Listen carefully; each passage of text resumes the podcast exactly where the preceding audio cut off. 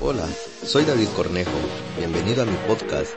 Te invito a que te suscribas y puedas escuchar consejos y reflexiones para la vida diaria que te serán de mucha ayuda. Acompáñame. Continuamos en la serie acerca del cuidado del cuerpo y hoy quiero hablar acerca del oído. El oído es un órgano complejo e importante en nuestro cuerpo. Es por el cual nosotros recibimos informaciones sonoras y esas se transmiten al cerebro para poderlas analizar y es ahí donde comienza nuestra percepción del mundo que nos rodea. El oído aporta un equilibrio a nuestro cuerpo. Es un órgano muy frágil que nosotros debemos de cuidar y si está expuesto muchas veces a un descuido podemos tener una pérdida auditiva y al final podemos llegar a tener una sordera. Ahora teniendo como base eso, nos hacemos la pregunta, ¿qué estamos escuchando nosotros actualmente en nuestra vida? ¿Qué tal de tus proyectos, tus sueños que has dejado a medias? ¿Qué piensas de tu vida? ¿Cómo te sientes tú actualmente?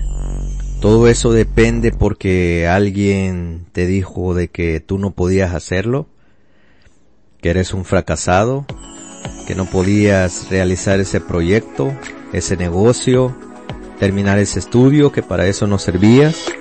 Esos comentarios que has escuchado en tu vida te han puesto a dudar o te han generado confianza. Tu vida actualmente depende de lo que otros piensan de ti. Todo lo que nosotros escuchamos eso nos afecta.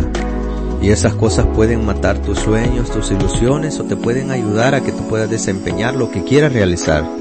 Lo primero que tienes que empezar tú es a creer en ti mismo, a creer en ti, que si puedes realizar eso que tú quieres llegar a hacer, ese proyecto, ese estudio, ese negocio.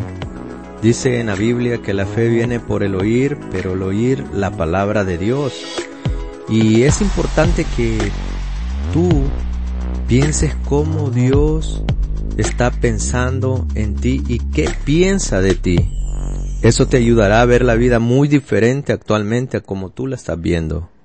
Yo te invito a que primero tengas fe. Empieces a creer en ti mismo y cree en lo que Dios quiere decirte, lo que tú eres. La fe te ayuda a creer en lo que tú eres y hacia dónde vas. Muchas veces nos estancamos por lo que otros piensan o nos dicen o nos comentan acerca de nuestra vida y creemos más en lo que otros dicen de nosotros, en lo que nosotros en realidad podemos hacer.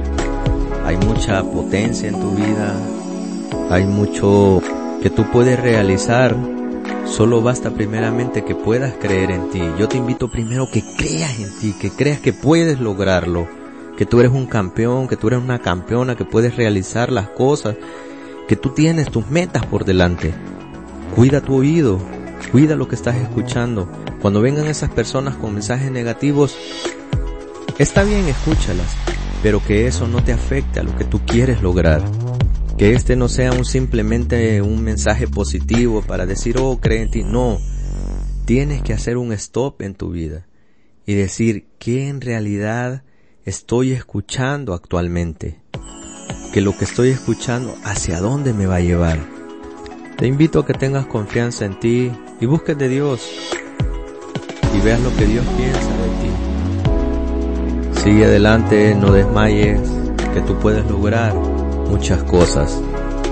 Solo basta que tengas confianza en ti mismo y puedas cuidar tu oído, el cual produce un equilibrio a tu vida.